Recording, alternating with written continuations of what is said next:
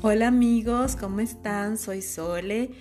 Nos complace mucho seguir y continuar con estos podcasts, ahora con una invitada, nuestra primera invitada, Maca Pazmiño. Les quiero presentar, aquí está con nosotros. Hola con todos, em, yo también, Sole, estoy súper contenta de participar en este espacio en donde trataremos un tema súper actual y súper interesante que es el minimalismo de la mente. Así que gracias Sole por tu invitación. Me parece muy, muy adecuado que has venido, Maca. Primero porque, claro, el minimalismo empieza por la mente. Es esa aceptación al desapego, esa aceptación de no dejarnos em, presionar por esta sociedad de consumo y sobre todo que cualquier cambio, cualquier cambio siempre viene desde nuestro interior. Diciendo esto, y continuando con el minimalismo, eh, yo quería comentarles algo que surgió el otro día. ¿Cómo es cuando nosotros hacemos una compra de un objeto? Yo les había hablado antes de que el tiempo que nosotros empleamos en trabajar para conseguir un objeto, ese tiempo tiene un valor, no solo monetario, sino también que nosotros dejamos de hacer muchas cosas por trabajar y por conseguir este objeto. En cambio ahora yo les quiero hablar, y estamos hablando con Maca, sobre el tiempo también que uno utiliza en buscar el objeto, el tiempo que uno eh, utiliza para ir al lugar a comprar el objeto y también para comparar, comparar unos con otros. Entonces seguimos conversando sobre eh, cómo los objetos nos seducen, cómo los objetos nos dan esta falsa eh, tranquilidad o felicidad y que nos dicen, si me tienes vas a ser feliz o necesitas tenerme para ser feliz. Y bueno, sin más, eh, seguimos hablando con Maca sobre cómo esto nos afecta y cómo viene más bien desde la mente. Yo le doy algunas vueltas a, un pensamiento que alguna vez mi hermano me dijo, eh, hace años. Me dijo, Maca, eh, solemos, solemos, estamos siempre tratando de llenar vacíos infinitos con cosas finitas. Y esa frase me retumba hasta el día de hoy, porque claro, cuando hablamos del ser humano no hablamos de las partes del ser humano, sino el ser humano como un todo, en donde, en donde entra la, mente, las emociones, eh, el cuerpo, la parte espiritual y claro también sus circunstancias. Pero todos estos, cuando hablamos de emociones y de pensamientos, de la parte espiritual, estamos hablando de cosas eh, no, no materiales, eh, las emociones pueden, pueden sonarnos, pueden sentarnos más o menos como algo imposible de llenar. Son, a veces tenemos vacíos emocionales eh, que sentimos que jamás vamos a poder eh, rellenar con algo. por ejemplo, el sentimiento de soledad o una inmensa tristeza o la sensación de caernos al vacío, ¿no es cierto? Estas, estas, estas sensaciones, estas emociones, em, posiblemente son comunes a todos, ¿sí? Y em, hay veces que no nos damos cuenta y si estamos muy descontactados de lo que sentimos, de quiénes somos, de lo que necesitamos realmente, eh, estas emociones em, van acompañadas de unos pensamientos y estamos siempre como en ese intento de rellenar ese vacío. Em, pero en realidad son cosas que a menos que hagamos un trabajo espiritual o un trabajo interior, eh, a menos que afinemos la mente con, el, con, el, con los sentimientos y las emociones, no, se van, no vamos a tener esa sensación de estar tranquilos y satisfechos con lo que somos y con lo que tenemos.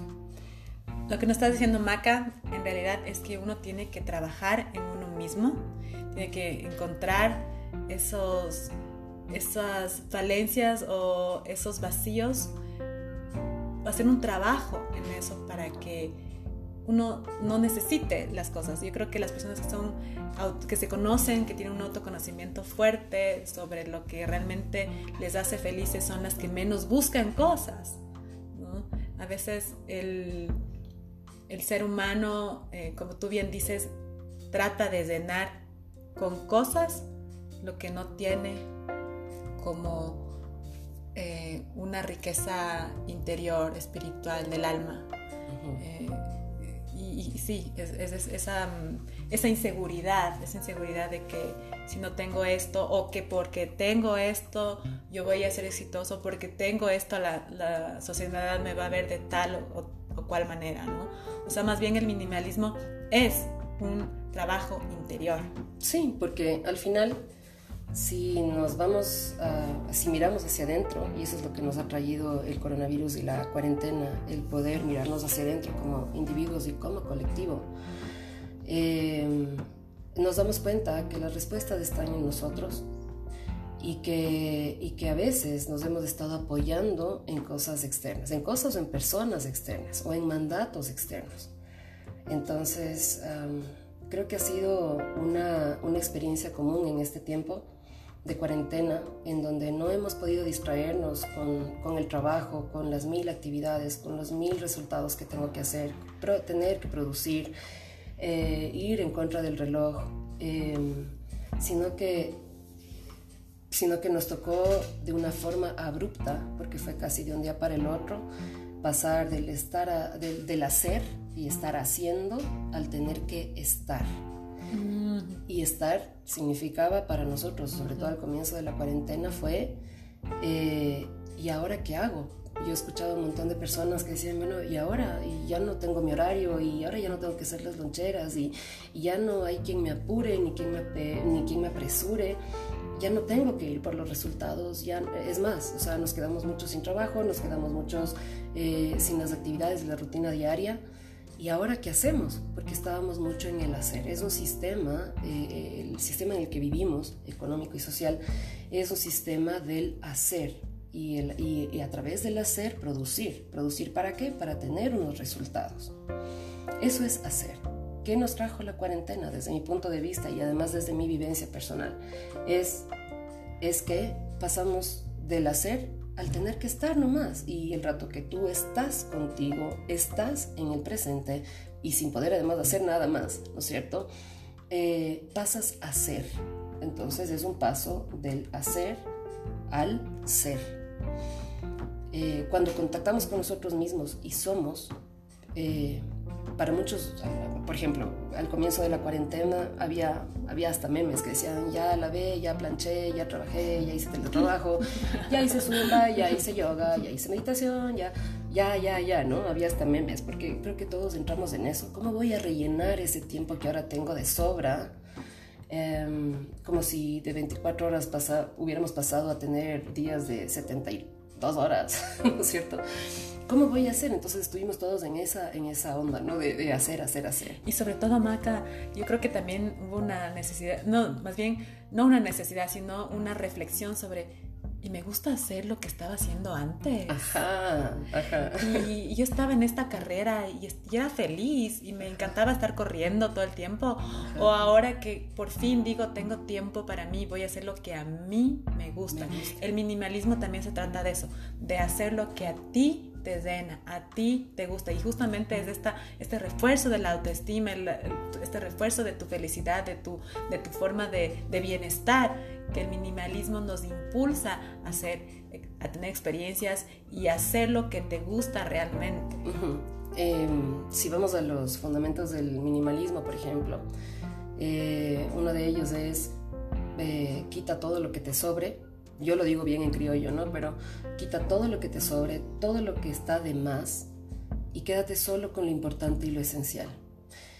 Y así fue. La cuarentena nos, nos puso... Nos obligó. Nos, obligó a prescindir de un montón de cosas. Y a reconocernos entre familia. O sea, apreciar a la otra persona no porque eh, hace tal o cual trabajo, porque tiene por tal... Los méritos, ¿no? Ajá, no por los méritos, sino por, no, sino por lo que es.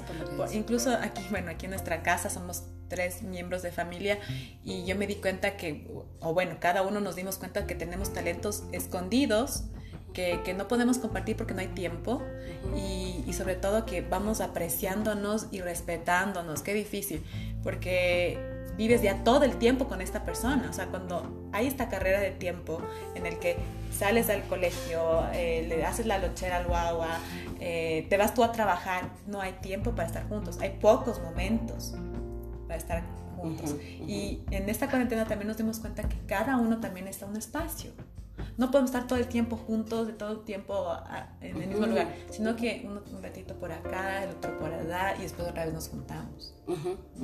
Pero sí, sí, ha habido este reconocimiento, este apreciarnos mutuamente y, saber reconocernos y decir, pucha, qué lindo talento ha tenido esta persona. Claro, porque es, precisamente eso, o sea, eh, hablando de... Eh, hay muchas cosas que vamos a lo largo de la vida metiendo en lo que yo llamo el armario interior. Ay, háblanos, háblanos del armario, porque esa es la, la base de todo esto, de nuestros armarios. es curioso, porque ahora en la cuarentena hay un montón de gente, incluida yo, que hemos estado lavando cortinas, limpiando los armarios. Eh, nos tocó enfrentar a los armarios de la casa, me refiero, ¿no? Entonces... ¿Y cuántas cosas ¿y cuántas cosas? Imagínate si solo cosas, cuántas emociones en los armarios mentales. Claro, entonces yo digo, bueno, tenemos también un armario interior en el que vamos metiendo todo lo que no nos gusta de nosotros, todo lo que no sabemos de nosotros, todo lo que no queremos ver de nosotros, todo lo que es muy grande para nosotros y no podemos con ello. Y vamos metiendo ahí, o todo lo que nos obligan a, hacer desde las expectativas de otro, del otro. Y, y, aunque a mí me gusta esto que, que, soy yo, o esto que tengo yo, esto que sé hacer yo, si al otro no le gusta, pues a veces por presión o por imposición me toca, me lo he tenido o me he visto obligada a, meterlo, a meterlo en, en el armario. Y digo esto porque decías esto de las habilidades escondidas que has visto ahora a lo largo de la cuarentena con tu familia. Y sí, en el armario no solo metemos lo que no nos gusta, eh, también hemos metido cosas súper lindas. Y abrir el armario, sí, es una me refiero a abrir el armario en terapia, en un proceso de terapia. Es, es un camino difícil, sí, no voy, a, no, no, voy a negarlo. Es a veces depende, depende del día, depende de la sesión y la etapa de la vida en el que, haga, en que, en que inicies tu proceso de terapia hay momentos en donde abres el armario y eh, hay tantas cosas metidas, hay tantas cosas dolorosas, hay tantas cosas feas o que no me gustan, que yo vuelvo a cerrar el, armario. Pero en terapia es más fácil porque cuando abres el armario y vas acompañado de otro que te ayude a, que, que te acompañe a ver, que te ponga la linterna donde en el lugar más escondido, el que tiene más telarañas ahí abajo, ¿no es cierto? Y hay alguien que te sostiene y que te ayuda a enfocar, a ordenar. Entonces, em, es el, trabajo de limpiar el armario es mucho más fácil, el armario interior me refiero. Y a veces nos encontramos con un montón de sorpresas cuando abrimos el armario. Es como abrir el armario de la casa. Eh, sí, hay un montón de cosas que ya quedaron, que funcionaron en el pasado, pero que ahora pasaron de moda. O hay un montón de cosas rotas hay un montón de cosas viejas o heredadas. Hay, hay cosas, hay un montón de cosas. En el armario solemos meter los por si acaso, ¿no? Entonces tenemos el vestido eh, que me quedaba cuando yo estaba en el colegio y aunque ahora tengo 40 años, pues sigo guardando la esperanza de que por si acaso no le voto, por si acaso todavía me queda 20 y pico de años después. ¿No es cierto? Hay un montón de por si acaso, pero eh, eso, eso, hablando de, haciendo esta analogía con la ropa y, el armario, pero cuántas cosas, cuántos hábitos, cuántos pensamientos, cuántas eh, historias seguimos guardando en el armario por si acaso algún rato me vuelvan a servir.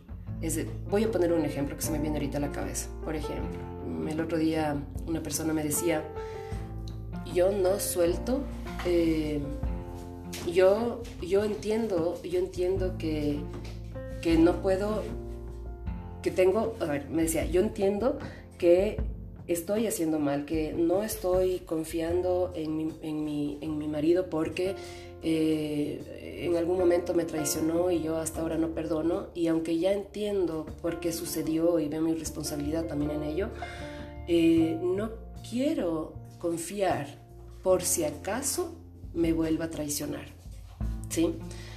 Y cuando le pregunté, bueno, ¿cuándo sucedió esto de la traición? Me dijo más o menos hace unos cinco años. Y desde entonces yo ya no confío, y entonces por si acaso yo me estoy manteniendo en este...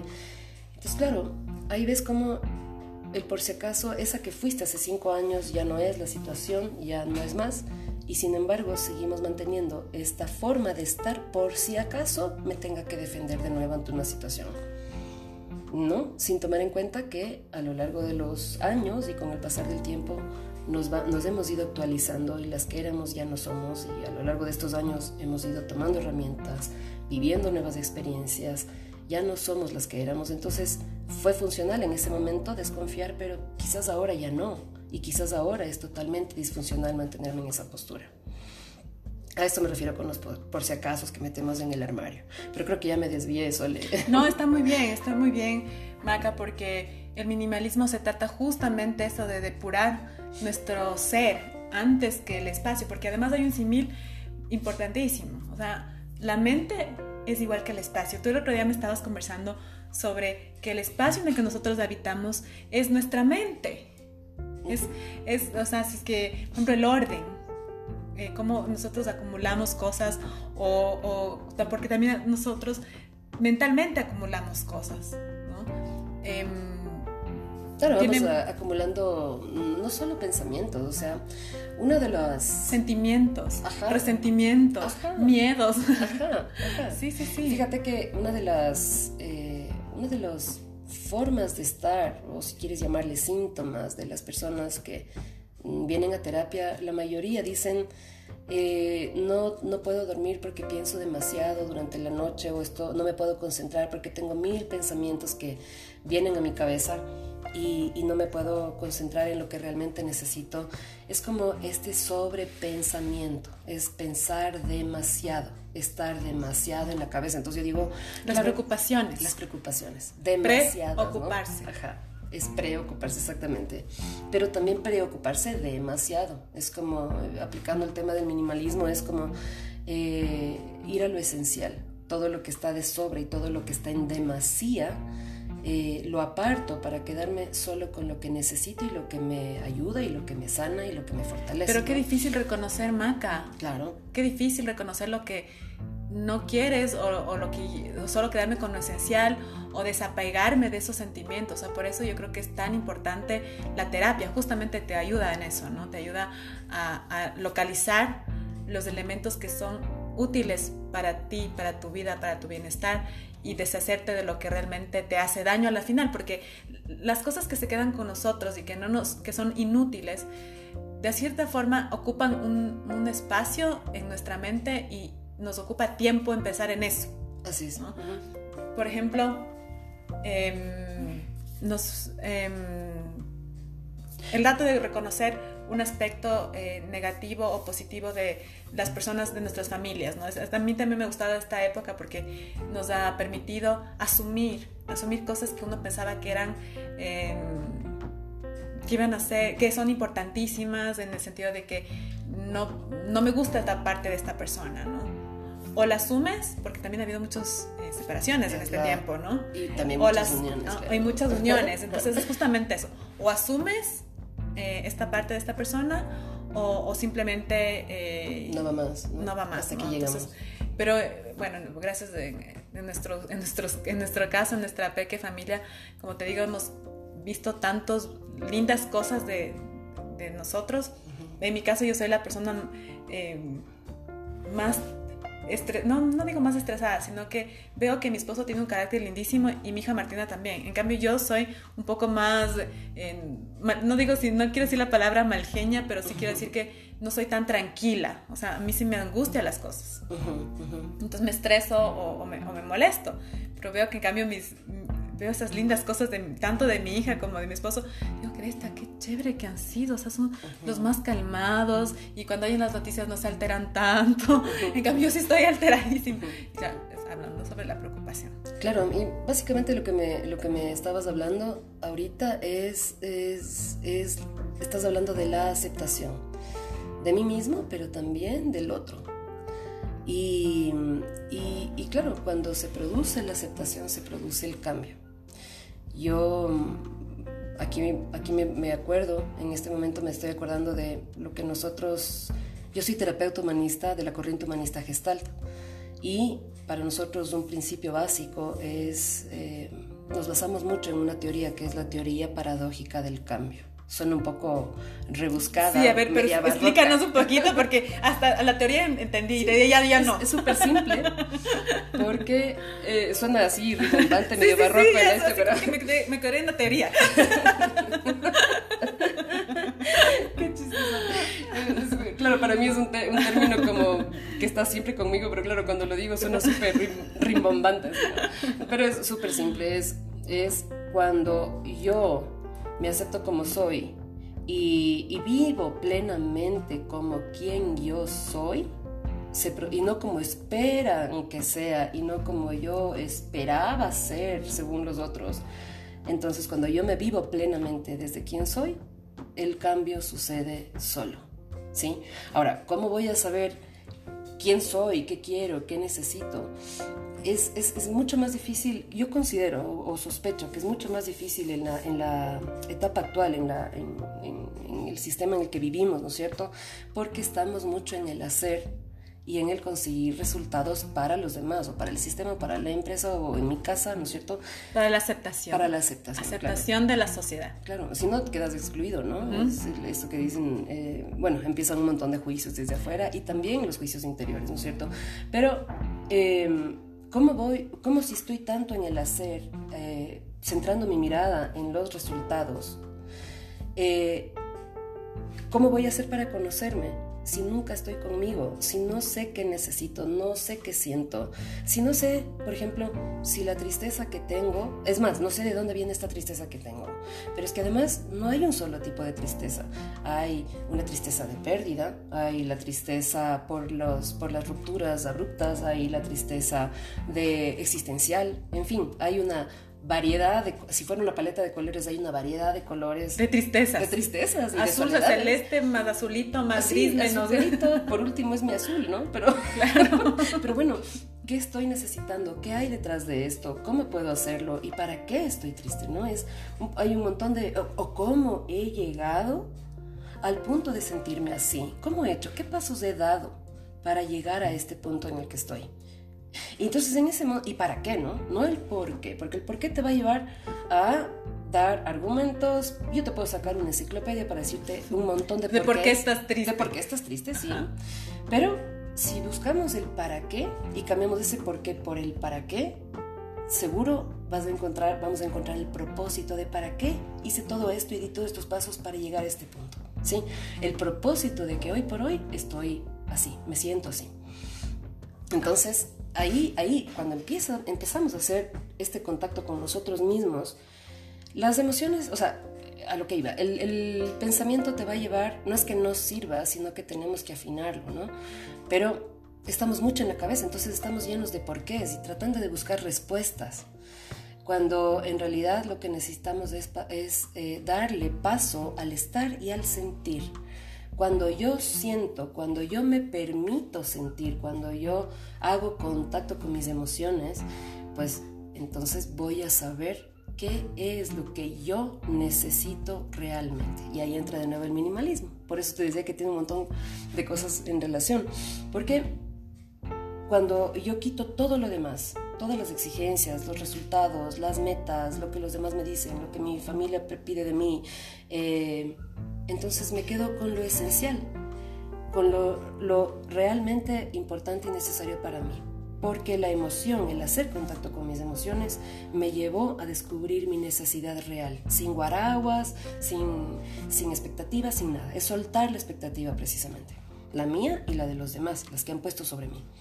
Entonces, el rato que haces contacto, hacemos contacto con esto y decimos, wow, sí, en realidad descubro, hacemos un montón de descubrimientos y yo digo que es como, ir a terapia es como alinear los brackets, o como ir a hacer la ortodoncia del alma o la quiropraxia del alma. Me encanta, me encanta ese, ese, concepto de ortodoncia del alma, me encanta. Y lo, he, escuchado muchas veces de ti. Es más, yo te he dicho que tienes que, que, patentarlo, porque realmente es eso, es una ortodoncia del alma. Sí, pues es que es como, como, como poner ese diente fuera de lugar, o esa emoción fuera de lugar, o ese doble diente que te ha salido, o esos dientes un poco chuecos que no te permiten morder bien la vida. Es como, bueno, a veces el orden, el, orden, el orden. ¿Qué hacemos en terapia? Empezar a ordenar. Hacemos lo que haces tú cuando, cuando aplicas el minimalismo en tu casa. Me encanta tu casa a propósito, porque es absolutamente minimalista. Es, lo esencial, lo esencial. no, no hay nada fuera de lugar y nada de más. Sobra. Exacto, exacto. Solo lo que necesito. Entonces es como... Mm, cuando, cuando hacemos este, esta ortodoncia del alma, es como, ok, todo esto que me, me sirvió y que sigo guardando y que ya no me sirve, eh, y me doy cuenta de eso. O sea, lo que hacemos en terapia mucho es darnos cuenta, poner conciencia. Solo cuando tenemos conciencia podemos responsabilizarnos de quiénes somos y de lo que hacemos y de lo que sentimos, ¿sí? Sin conciencia no. Sin conciencia sentimos que la vida nos juega, ¿no? Nos la juega y que tengo mala suerte en la vida y que esto me pasó o esto me hicieron cuando en realidad todo me lo hago yo. Qué difícil, Maca, decir, sí, yo me hice esto y yo tengo que ser responsable de esto y yo causé es este, dolorosísimo. Este, espacio, sí, sí, sí. Es dolorosísimo, pero es un dolor bien rico y bien con unos frutos eh, para toda la vida que te van a dejar, no en partes, porque la sensación muchas veces es que estoy rota por varias partes y voy como, como de estos muñecos que tienen articulaciones y que se mueven un poco y como que voy en partes por la vida y no, o sea, cuando logras tener conciencia de cómo hiciste para y que eso es tuyo y que tú te pusiste en ese lugar uh, para algo, pero no fuiste consciente y ves que no fue la vida que te llevó, sino que fuiste tú. Es doloroso y asusta y mucha gente... Que es responsable. Y, justamente ese trabajo de hacerse responsable, decir, fue mi culpa. No culpa. O fue mi... Responsabilidad. Mi responsabilidad. Exacto. Pero, pero claro, tú dices, ¡Ah! sí, yo fui, yo fui la que causé, yo fui la causante Yo me puse en ese lugar, yo me puse ahí, no fue el otro, fui yo. Solita. Solita, pero no me di cuenta, entonces por eso es súper importante meter la conciencia. El rato que metes conciencia, sí, ve, no te voy a negar. Hay veces que yo, cuando, cuando, cuando estoy de paciente y voy a mi terapia, yo hago terapia porque me encanta, porque por mi profesión necesito estar Claro que sí, así es. Y porque me encanta, o sea, me encanta trabajar en mí y ver, ¿no? Ve, ir a terapia es como abrir el armario. Y limpiarlo un poco. No, pero verás, empieza así. Es como, te voy a poner otro, otro ejemplo. Es como que entras a una habitación totalmente oscura Tú, no, tú, tú entras y no ves nada porque no hay ni una gota de luz. Piensas que no hay nada, que está vacío. Pero de repente sacas la linterna y apuntas a una esquina. Y en esa esquina ves que ha habido una araña que está tejiendo una telaraña y dices, ah, no estaba yo sola y el vacío, ¿no es cierto? Estoy yo, el vacío y una araña, ¿ya? Luego apuntas a la otra esquina y ves que hay una planta con flores. Dices, oh por Dios, hay una araña y hay una planta y yo en el vacío. Y luego sigues apuntando y ves que hay un mueble, incluso hay, a veces encuentras ratas, cadáveres, o sea, cosas bien tenaces, Pero hay otras que encuentras, por ejemplo, una pelota de baloncesto y eso te, te, recuerda que vos eras buena en eso o que o te da ganas de jugar y descubres que sabes necesitar súper bien. O, y alumbras para allá y para allá y para acá y te das cuenta y cuando enciendes la luz desde el interruptor te das cuenta que era una casa llena de cosas, unas útiles, otras no, pero era una casa y no era un lugar vacío. Este, este símil o esta analogía de poner la linterna en los puntos para alumbrar es como yo me explico mejor cómo, el, cómo hacemos para poner conciencia y lo hermoso que es. Es doloroso muchas veces, pero es, es hermoso, es un proceso hermoso. ¿Por qué? Porque el rato que tú sabes, y a esto voy, el rato que tú sabes lo que tienes en esa habitación oscura o en ese armario, ¿no es cierto? Que no hemos querido ver y que porque además sabemos que está llenito de cosas y, no, ¿no es cierto? Y además cosas que nos van a doler, que hemos refundido con un propósito, ¿no es cierto? Que nos hemos guardado por si acaso necesitemos para algún día. O porque nos duelen, o porque no nos gusta. ¿A quién le gusta decir, sabes qué? Descubrí que sí, que yo manipulo. A nadie. Antes decías, no, no quiero decir que soy mal genia, pero... Claro, sí, pero soy. sí, pero soy. O sea, soy así como que una cosita me pasa y ya, me ya, o sea, por favor. Pero sabes que yo ahí le agrego algo. Porque eso decir yo soy mal genio, yo soy manipuladora, es, es, es te deja sin... O sea, mejor para qué vivir, apaga y vámonos, como dicen en España, ¿no? es mejor ya tírate por el puente, porque para qué, ¿no? O sea, pero yo, yo soy, yo, yo agrego una palabra ahí yo descubro que sí, que yo a veces manipulo y no me gusta. Y también, esta palabra para mí es importante, y también puedo verme en situaciones en donde soy sumamente franca, sumamente honesta, directa y voy al grano.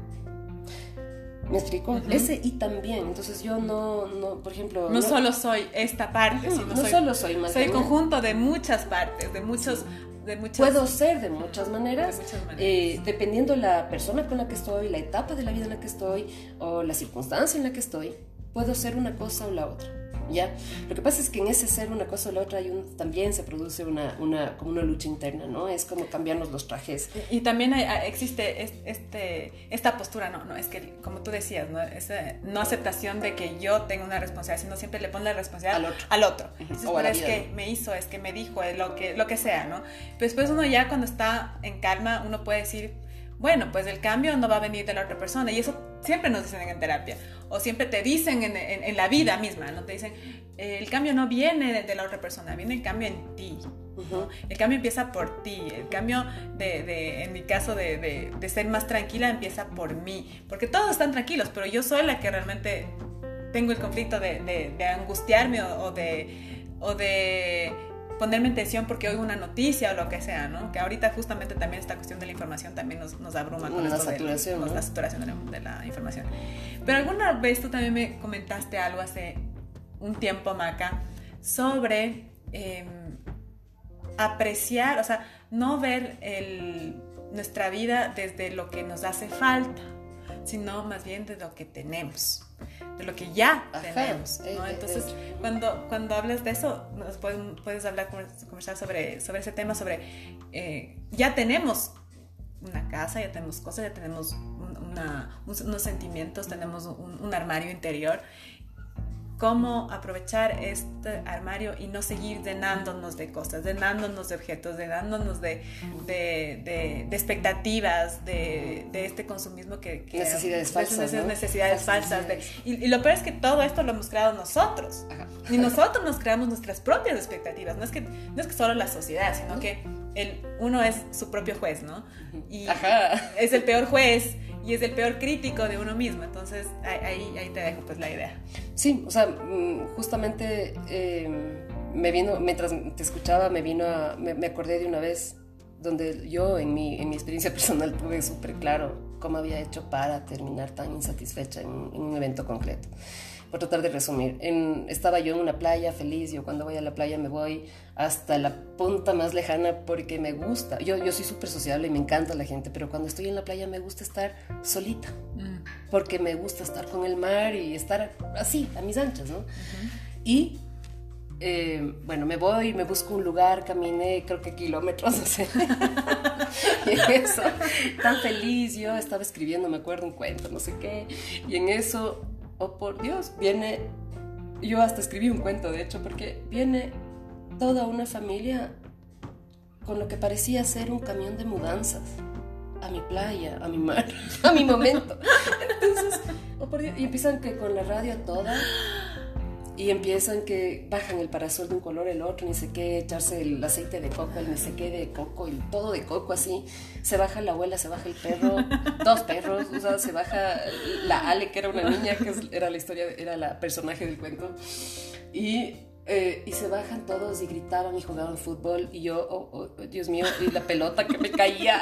que, ya, ya, venía. Sí, sí. Entonces eh, terminaron, o sea, yo, entonces claro, empecé a sentir ira, les detesté a todos. Decía, oh, me, me, dañaron el momento, mi mar y yo, yo y el mar, ¿dónde quedó? O sea, mis vacaciones, eh, ¿por qué no se van más allá? ¿Por qué no juegan en una cancha de fútbol? Vienen acá. O sea, la niña que se metía al agua y le gritaban que no se ahogue, se enredaba en las trenzas, o sea, oh por Dios, yo decía, y yo y decía, ¿dónde está mi hermoso paraíso? Se acabó. Sí, y, viene la mamá, una señora súper gritona y le, y le saca de las trenzas porque casi se ahoga, en serio, enredada con los flotadores y las trenzas casi se ahoga.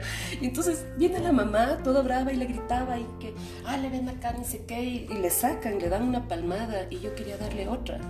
En serio, o sea, encima, a, la señora. A, la señora. Total, yo ahorita puedo ponerlo en palabras y reírme, pero me acuerdo cómo ¿Cómo se, te dañó, el día. Me nublaron. Se te dañó el día. El día hermoso en la playa que tienes el mar, que todavía tienes la arena. Tu, mente decidió se dañó el día. ¿Y sabes por qué? ¿Sabes por qué se dañó? No fueron ellos y su camión de mudanzas y su... Eran gente que estaba pasándola bien. Claro. A su manera. Y no tienen Y estaban felices. Estaban felices. Y tienen derecho a ir a, ser felices. Y, y, así disfrutan del mar. ¿Por qué tienen que disfrutar como yo quiero, no? Tengo derecho a molestarme también. Y me doy permiso, sí, sí. Absolutamente. No te voy a decir que soy... Que bestia zen total, para nada. Pero pero ¿dónde? ¿Por qué yo sentí que ellos me dañaron el día, mi día, mi vacación? No, no fueron ellos, fui yo por poner mi atención y mi mente y mis pensamientos y mis emociones y hasta mi espiritualidad, hermano. O sea, me pusieron, o sea, fui yo la que puse todo mi yo y mi mente y mi atención en donde no debía. Yo debía seguir sintiendo el arrullo del mar viendo las gaviotas en ese cielo azul, sintiendo la belleza de la vida y la alegría de la gente que con una, porque me acuerdo que llevaban una nevera con comida y se pusieron a, servir arroz y, disfrutaron de ese arroz y yo decía, y en vez de decir, deme un poquito o decir oh, que... qué rico, páselo bien. No, sé qué lindo cómo disfrutan yo, totalmente... Eh, Preocupada de que vayan a botar la basura. Sí, exacto, sí. De hecho, soy de esas que van recogiendo haciendo un churro. Sí, sí, sí, sí. Entonces, sí. Pero, ¿Cómo van a botar y ahora dónde van a botar eso? Y van a dejar todo dentro de las tarrinas. Y... Sí, y eso es, o sea, a eso iba, o sea, ¿dónde pones el pensamiento?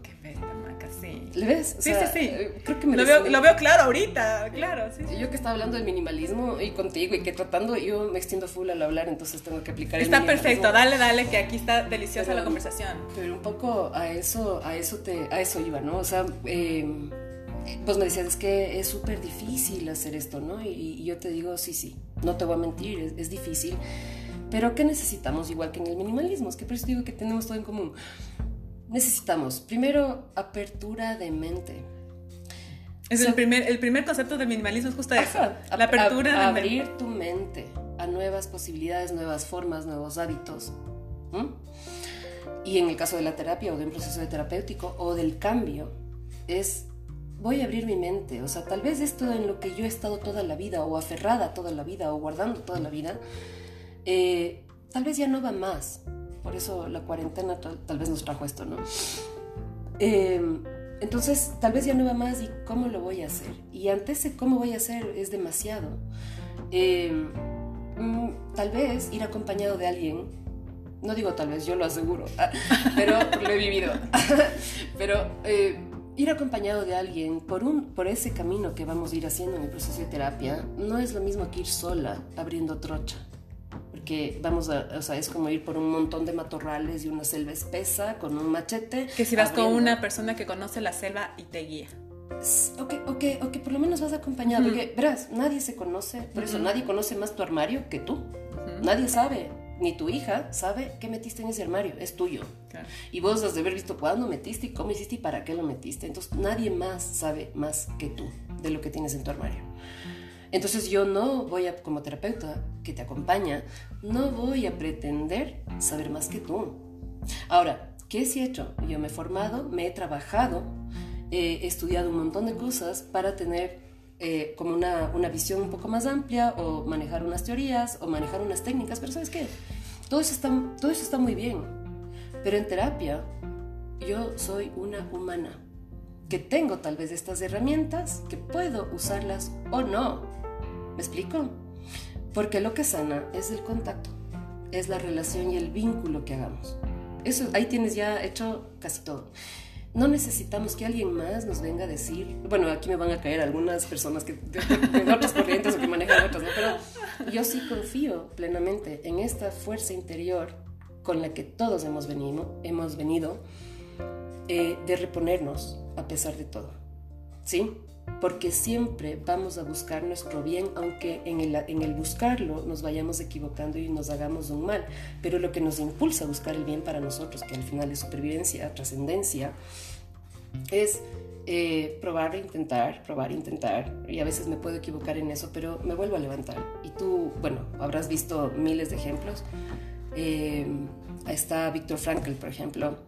Él, escribió un libro que para mí en esta cuarentena es, y además en toda la vida ha sido una clave, eh, porque te habla precisamente de esta fuerza y de cómo los seres humanos venimos con esta fuerza. Entonces cuando yo me siento en terapia, yo estoy, yo confío en tu fuerza, traigas lo que traigas, sea tu historia la que sea.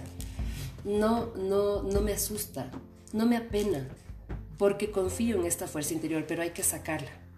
Y en eso yo te acompaño. ¿Sabes? Claro. Pero no te voy a decir lo que tienes que hacer, porque solo lo sabes tú. Al final del día uno sabe lo que tiene que hacer. Simplemente necesita una visión externa o, o, estas herramientas este que tú dices, ¿no? Este acompañamiento. Un diálogo. Una Esta interacción. la interacción. La interacción. La interacción. La interacción es básico y por eso somos sociables, o sea, por eso somos una, una, una raza, una raza social. Eh, necesitamos interacción para salir adelante. Claro, ¿por qué somos sociales? Yo me acuerdo esto de, de la, iba a decir el nombre de la profe, pero era una, una profe que teníamos en el colegio en, filosofía. Eh, me acuerdo clarito de este concepto, es eh, yo existo, o sea, yo sé que existo si es que hay otro que me ve. Yo te lo digo en criollo, ¿no? Esto era bien bonito y no me acuerdo ni cuál era el filósofo, pero es un concepto básico. Yo no sé que existo si no hay un observador que me observe. Claro. ¿Me explico? ¿Cómo si no? Si yo viviera sola en este mundo, en este universo, mm, ¿cómo sé que existo si no hay otro con el que interactúo? Bueno, es largo el ya me fui otro lado. El, otro te afirma tu existencia. Sí, y, nos, y nos al, vernos y en el contacto, al yo verte y tú verme y al saber que tú existes, por eso el reconocimiento es una de las necesidades básicas, desde la, desde, desde la psicología, más y todo eso. O sea, es como eh, sí, comer, beber, techo, vestido, cuidado, ni siquiera está en esa pirámide, pero también el reconocimiento. Pero no significa el reconocimiento de la estrellita aquí del premio Nobel o de la estatuita del Oscar, sino de verte y, y verme y saber que existes. Y cuando el otro me ve, yo sé que existo. Y este es uno, bueno, este es un tema larguísimo, hermoso y doloroso a la vez, porque lo que, mucho de lo que pasa ahora en la adolescencia y en, nuestros hijos claro. tiene que ver con este estar haciendo de los padres, en este hacer muchas cosas también en los hijos, que el chino, que el alemán, que el ni sé qué, que las clases, que, y el colegio y los deberes, y, y el tienes que ser y hacer. Y entonces cuando yo te veo como padre o como madre, yo no te estoy viendo, estoy viendo tus méritos y tus lo que estás haciendo, pero no te estoy viendo en cómo estás por dentro. ¿Sí? Y ahí es cuando empiezan eh, estos gritos desesperados, que a veces son una enfermedad, que a veces es lo que llaman, y voy a ponerlo muy, muy resaltado entre comillas, eh, lo que llama la sociedad de los chicos problema, los conflictivos, o, los cortes, ¿no? Que ahora está tan, tan de moda, que se, si quieres llamarlo así. ¿Cómo cortes? Los cortes al cuerpo, ¿no? Ah, que, las autolesiones, porque a veces no son cortes, sino puñetazos en la pared, me golpeo la cabeza, eh, me digo tonto, tonto, tonto, tonto y me doy puñetazos en la cabeza. O sea, ese tipo de autolesiones tienen un porqué y tienen un para qué. ¿Qué está pasando? Ahí, ahí, ahí, ahí, bueno, ahí, ahí el tema es uno, digamos, tiene varios enfoques y tiene varias causas y varias razones, pero para mí el que más me hace sentido es yo no estoy siendo visto en quién soy por dentro, en lo que yo soy como ser humano, en lo que yo siento, en lo que yo necesito, sino en lo que tú esperas y en lo que los demás esperan y los, los demás quieren y en la superficie. Y ahí nos lleva otra vez a lo mismo de siempre, al consumismo, al que me voy a comprar esto, me voy a hacer esto, y me incluso lo que ahora tú acabas de decir, lo de los cortes, ¿no? De, que, que, hay, tiene que haber un, una, una manifestación externa, física, de, los, de, los, de las falencias que uno tiene. ¿no? Hay una, si yo tengo una falencia, quiero expresarlo de alguna forma físicamente. Sí, y, y, y, esta cuestión de adquirir objetos o tener casas llenas de cosas o, pensar que necesitas este objeto o que le vas a usar es siempre vuelve, vuelve a la mente, vuelve a tu ser, vuelve a tu autoconocimiento, vuelve a tu forma de sentirte. Exactamente. Y nuevamente, volvemos con lo que dices, vuelvo a la, premisa con la que empecé. Tratamos de llenar vacíos infinitos con cosas, finitas. Muy buena, muy buena frase. Lo, voy a poner, lo voy a copiar en el próximo eh, post con tu autoría. Vamos a lo... A ver, repítelo, porfa, Maca, ¿cómo es? nos pasamos la vida intentando llenar vacíos, infinitos, con, cosas, finitas. Vacíos infinitos con cosas finitas. En criollo, tengo un vacío, me siento mal, eh, tal, y me compro cosas, o hago cosas y relleno, o como, o como, o como demasiado, y, y trato de rellenar, o no sé, un montón de... o hago ejercicio en exceso, o trabajo demasiado y no estoy... claro, a veces yo creo que también es una defensa, ¿no? Es, no es una defensa, es, esconderte, esconderte. Y eso es lo que también ha pasado justamente en esta eh, etapa de cuarentena, que ya no te puedes esconder, ya no te puedes esconder en el trabajo porque ya no hay tanto trabajo, ya no te puedes esconder en, el colegio porque ya no hay el colegio. ya no hay nada que te distraiga. O, no hay nada que te distraiga, o, no te vas ya con, en el caso de los adolescentes, ya no me puedo ir de fiesta, tengo que quedar en la casa. También uno va descansando y va siendo tú y vas eh, aceptándote y dices, ay, ¿sabes qué? A mí me encanta pintar, entonces ahora vamos a pintar. en tu caso yo sé que ahora estás haciendo unas caricaturas espectaculares que me encantan y te sigo full. Pero yo no sabía, Sole. Claro, no sabías. No sabía. O sí sabías, pero no, no, tenías el, tiempo para entrar a tu armario y decir, ah, ver, pero, o sea, yo, yo que sabía. Esta, habilidad. O sea, para mí, por eso digo, ya, para mí ha sido un tiempo súper fructífero, porque eh, cuando me permití estar, porque me obligaron, entonces un día me puse a pintar para un... Eh, como no había cómo mandar un regalito ni dar un regalito, era el cumpleaños de una amiga y dije, bueno, le voy a hacer un dibujito. Y me puse a dibujar. Un dibujo ahí, ya te voy a enseñar un día. Así nomás, súper infantil. Y, y me, eh, me di cuenta que me gustaba. Entonces al día siguiente saqué los marcadores de mi hija, me puse a dibujar y me gustó también. Y después me estabas comunicando. Y estaba, sí, y entonces tenía unas ideas y en vez de ponerle en palabras, porque me gusta escribir, pero hace rato que no puedo escribir, estoy bloqueada hace un año, pues entonces empecé a decir lo que antes hubiera dicho por escrito, pues Ahora lo hago en caricatura, salga como salga, ya no me importa. Porque, ay, no, pues, o sea, es que esto se va de largo. Vale, vale, vale, vale, porque ahorita nos vamos de largo. Una hora de podcast. Pobres, pobrecitos. Espero que nos escuchen, Maca. Creo que no, ya. No, no, es que, está, es que es riquísimo, es diferente, es diferente la interacción. La interacción que simplemente hacer un podcast solo, ¿no? Sola, estos son dos estilos. Pero, bueno, disculparán nomás, pero bueno y ahí ya se me fue lo que te iba a decir. Estábamos hablando sobre, sobre las caricaturas, sobre... Ah, vaya. Eh, ah. sobre entrar a tu armario y que te diste cuenta que tenías todo estos, estos, eh, este talento. Ah, ya me acuerdo. Verás. Ve, yo casi desde el principio, o sea, me he dado cuenta de algunas cosas en esta, en esta, en esta, en este encierro, como le llaman la gente, ¿no? Y yo, yo digo encierro a mucha, a mucha honra, digo yo, porque con mucho gusto, ¿no? Con placer, porque ha sido poder mirarnos hacia adentro como humanidad y como, como, como colectivo y como individuos. Como ¿cierto? Eh, eso ya lo dije al comienzo, pero es una, algo que, que, me sigue marcando, ¿no? A ver, ¿qué pasó?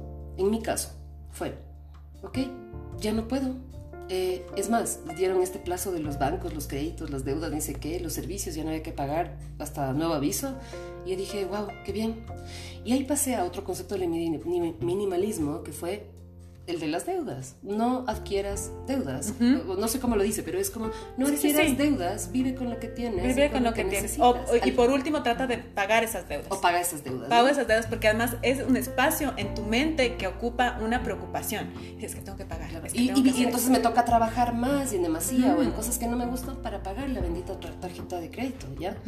Y eso, eso, eso fue uno de mis primeros descubrimientos. dije, ay, qué, qué placer vivir Ve, en mi casa hemos vivido plátano verde, asado todas las mañanas, o patacones, o plátano verde, con cafecito. Qué rico. Y bueno, y ahí le hacemos sus cositas y sus cosas, pero el plátano verde ha sido nuestro sustento porque nos encanta. Y dejamos el pan, por ejemplo, porque también fuimos adquiriendo nuevos hábitos buenos, más saludables. Sí, porque, porque también tienes el tiempo para pensar, Maca justamente en la alimentación. Dices, bueno, a ver, antes comía tanto y ahora no, mejor vamos comiendo. Tengo el tiempo para hacer el plátano verde o el boloncito de verde tranquilamente para el desayuno, no tengo que estar corriendo. fíjate las fases por las que hemos pasado en la cuarentena, ¿no? Al principio se desabastecieron o fueron desabastecidos los supermercados, sobre todo la hilera de papel higiénico. Mm, y eso debe tener mil explicaciones, pero eh, en todo caso, no sé, un mes después ya no era el papel higiénico lo que faltaba, sino la harina, la esencia de vainilla.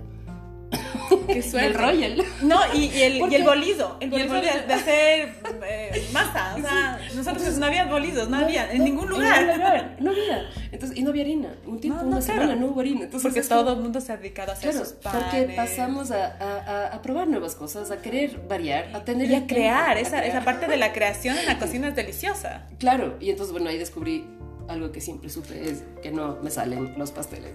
Pero en todo caso, ya me desvié full del tema, pero en todo caso, la cuarentena que nos trajo es mm, lo que tú decías, no nos permitió eh, evadirnos más, ni en el trabajo, ni en las preocupaciones. Escondernos. Escondernos. No teníamos a dónde correr. Es que si salías, te metían preso, te daban multa, los vecinos, ¿no es cierto? Entonces nos quedamos nomás en casa y por miedo al contagio.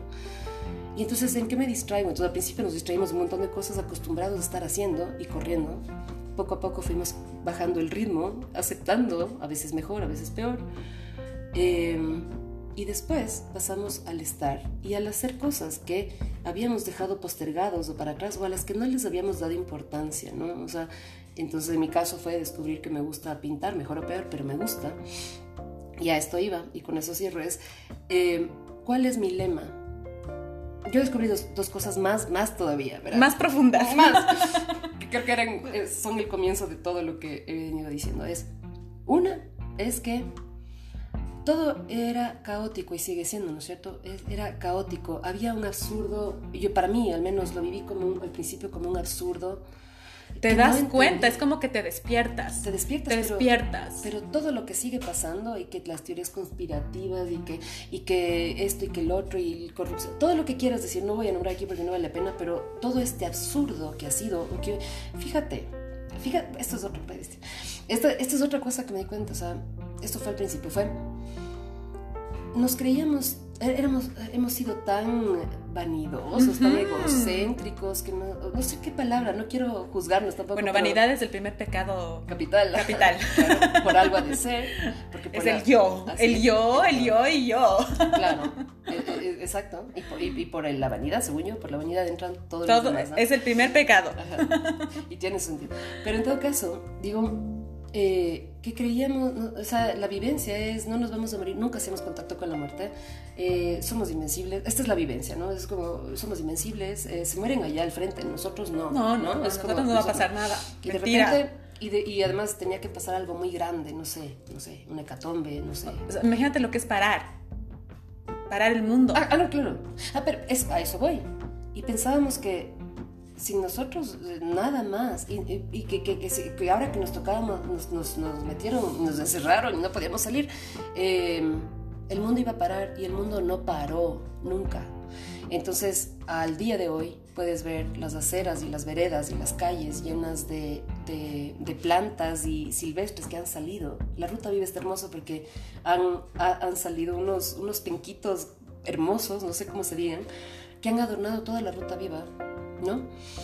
En las veredas y en el concreto, y los árboles han seguido creciendo, y el mundo ha seguido girando. El planeta, no se detuvo. No se detuvo. Los animales se siguieron reproduciendo, y nosotros pensábamos que sin nosotros todo se iba a detener, y nada se detuvo.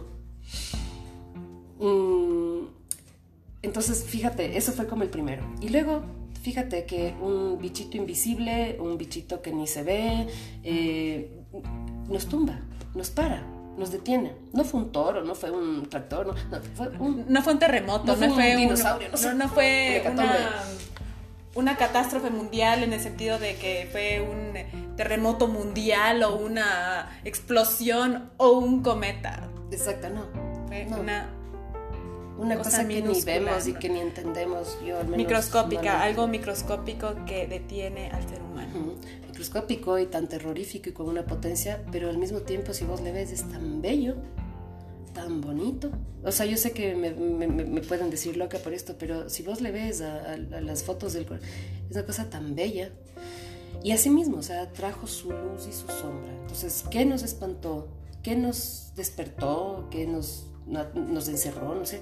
Fue, eh, sí, su poder brutal para eh, mm, causar muertes por montones, eh, dolor, pérdida, mm, pérdida económica, etcétera y al mismo tiempo, su lado de luz, como todo en, este universo. Tiene doble. Ajá. Todos tenemos el doble. Su lado de luz ha sido muchos darnos cuenta, muchos momentos, ajá, ¿no es cierto? Oh, por Dios. O sea, todas esas expresiones el entraron ahora. El despertar.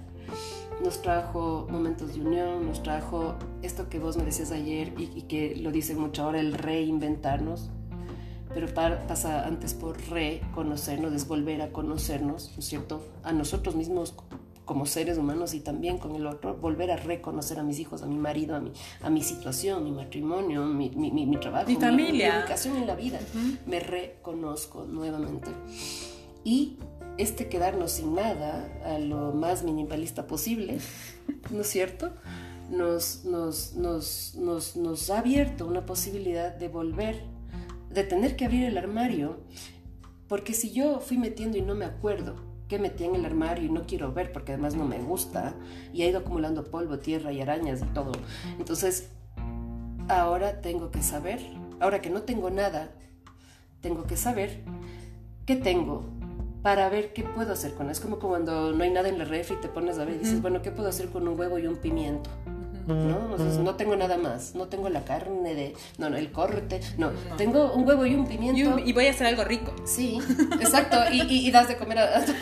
Pero aquí nosotros teníamos, tenemos todavía, porque tenemos horarios de quién hace la comida, quién hace los platos, quién limpia, hasta ahora, porque gracias a Dios esta fue una de las cosas que nos dio la, la pandemia. Y a mí me tocaba hacer siempre todas las obras de mi esposo y de mi, hija Martina. Todo lo que dejaban, yo hacía el almuerzo con lo que dejaban. Exactamente. el calentado. El, el, reciclado, porque además en esta época no puedes desperdiciar nada. Nada, nada. Pero, pero ves, es una de las cosas. Y, y entonces, bueno, ya me fui otra vez por las ramas, pero en fin, lo que quería decirte, para mí el lema fue, o sea, bueno, cuando hicimos contacto con la muerte y vimos que este bichito hoy estaba de mañana ya no, y que la muerte ya no era algo lejano y algo que pasaba en la casa del frente, pero acá no Em, entonces dije, oh por Dios, me puedo morir mañana sin previo aviso, ¿no? Como suele ser la muerte, no te avisa. Y en serio me quiero morir con todas estas cosas. O sea, mi pregunta inicial fue, ¿qué, qué, cuál será mi último pensamiento, mi último sentimiento el rato de que ya... Y dije, ¿cómo me, me, moriré, me moriré tranquila, realizada, completa? Oh, qué lindo es vivir. Okay, claro. Entonces, claro. Qué lindo, estoy viva ahorita. Claro. Y voy a aprovechar. Y valoro la vida y lo que he tenido tal como la he tenido y la acepto tal como es y no quiero que sea otra cosa, sino parto para aceptar lo que soy, lo que tengo y esta vida para no vivir y en esta vivir día a día, día a día. El minimalismo también hablas mucho sobre no vivas en el pasado y tampoco vivas en el futuro. Vive el presente con lo que tienes en este momento día a día. Y eso también te quita esa ansiedad sobre la preocupación. La preocupación es el futuro. ¿Qué es lo que va a pasar mañana? ¿Qué eh, mañana no voy a tener, no voy a hacer, no voy a poder? No. El minimalismo quita ese, ese futuro. Te tiene en el presente, en el día a día. Hoy voy a hacer esto, mañana, máximo hasta mañana voy a hacer tal cosa y te quita ese... Es volver al aquí y ahora y el aquí y ahora es el lema de la gestal precisamente. Claro, mira, qué tantas cosas coinciden con el minimalismo. El aquí y ahora es el que te permite ser feliz. Sí, entre otras, pero pero sí, exacto, porque no estás enganchado al pasado y tampoco te eh, eh, eh, mirándote a futuro y queriendo ser algo que todavía no eres y que no sé qué. Y el coronavirus ha traído eso, porque Aquí mañana no sabes qué pase. Pero es ahora, hoy puedes salir a, tu jardín o puedes estar con tu familia, puedes estar con tu ser querido. Exacto. Entonces, ¿qué quieres hacer ahora con esto que tienes? Con este pimiento y este huevo y, este poquito de sal que tienes. ¿Qué quieres y qué puedes hacer ahora? No con lo que vas a tener y lo que esperabas tener y lo que tuviste, no, no, no, no. O sea, con lo que tienes. ¿Qué quieres hacer? Qué rico, Maca. O sea, qué rico lo que dices. Porque claro, empezamos con eso del minimalismo, pero lo que estás diciendo me encanta. Me desvié full del. O sea, voy Pero es que no, es que, no, es que no te desvías, porque al final sigue siendo lo mismo. Justamente no habíamos topado este punto sobre el pasado, el presente y futuro, pero es lo que acabas de decir. Es eso, o sea, es vivir aquí y ahora. Y entonces me vas a decir, oye, ¿y cómo hago? Qué difícil. Bueno, ah, bueno, antes de eso, te digo, mi lema de la, de la cuarentena es, bueno, vuelvo y repito por quinta vez, descubrí dos Dame, cosas. dame, dame. ¿Cuál es el famoso lema, por favor? El lema es la próxima semana. Este, continuará así. Entonces es como, yo descubrí dos cosas. Una, que para ordenar todo este absurdo, de este caos, ¿no es cierto? Eh, había que despertar y había que usar más y sacar del armario este pensamiento que yo le llamo el pensamiento filosófico. No sé cómo se llame, te soy sincera. Pero es este pensamiento, este tipo de pensamiento que lo tenemos y uno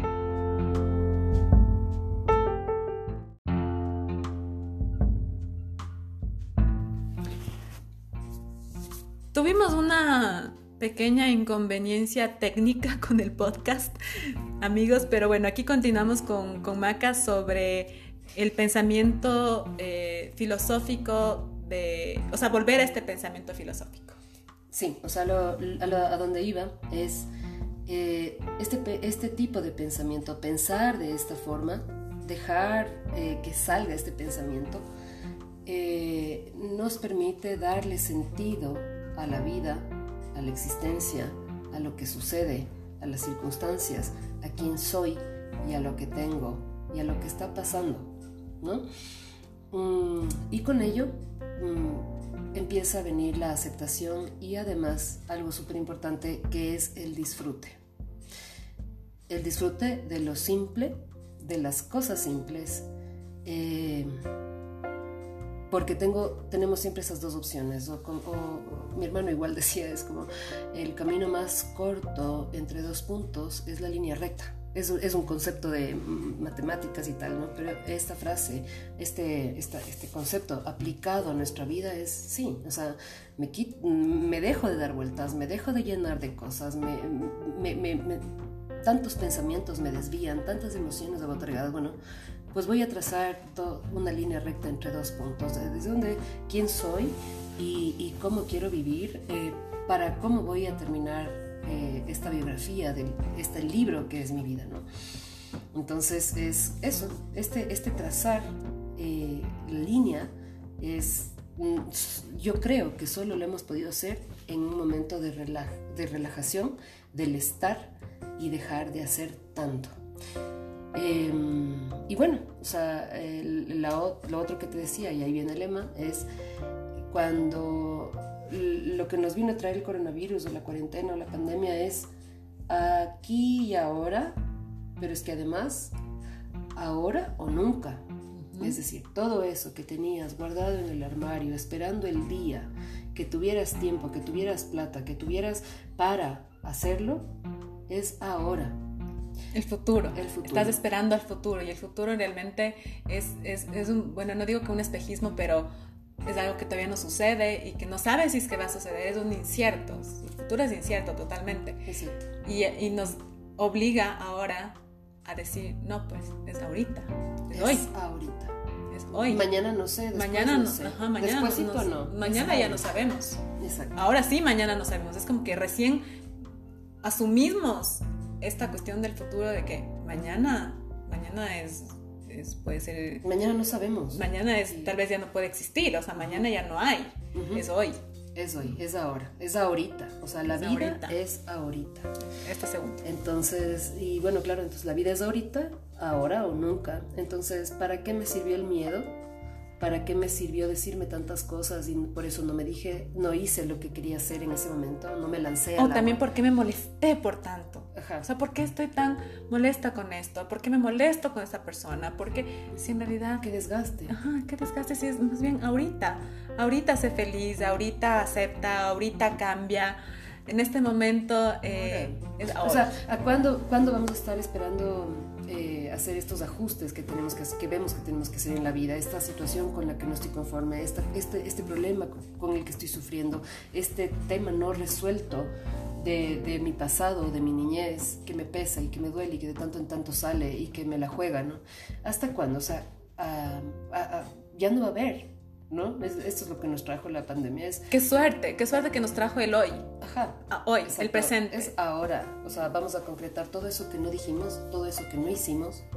Eh, y vamos a hacerlo, vamos a concretarlo, vamos a cerrarlo, ¿no? Es como, hagamos eso. Entonces, con eso quería terminar eh, el tema del cómo se relaciona o cómo yo le relaciono al, a tu, al tema que has propuesto del minimalismo, que es fascinante, es a lo que quiero yo atender por dentro y por fuera, y eh, qué es lo que hacemos en un proceso de terapia. Muchas gracias Maca por estar aquí, por ser mi primera invitada, por unirte a esta experiencia porque es algo nuevo también para mí. Y, sí, o sea, el, minimalismo empieza por la mente. Eso quisiera amigos compartir con ustedes, que el minimalismo empieza por nuestra mente, por nuestra aceptación, por nuestra apertura.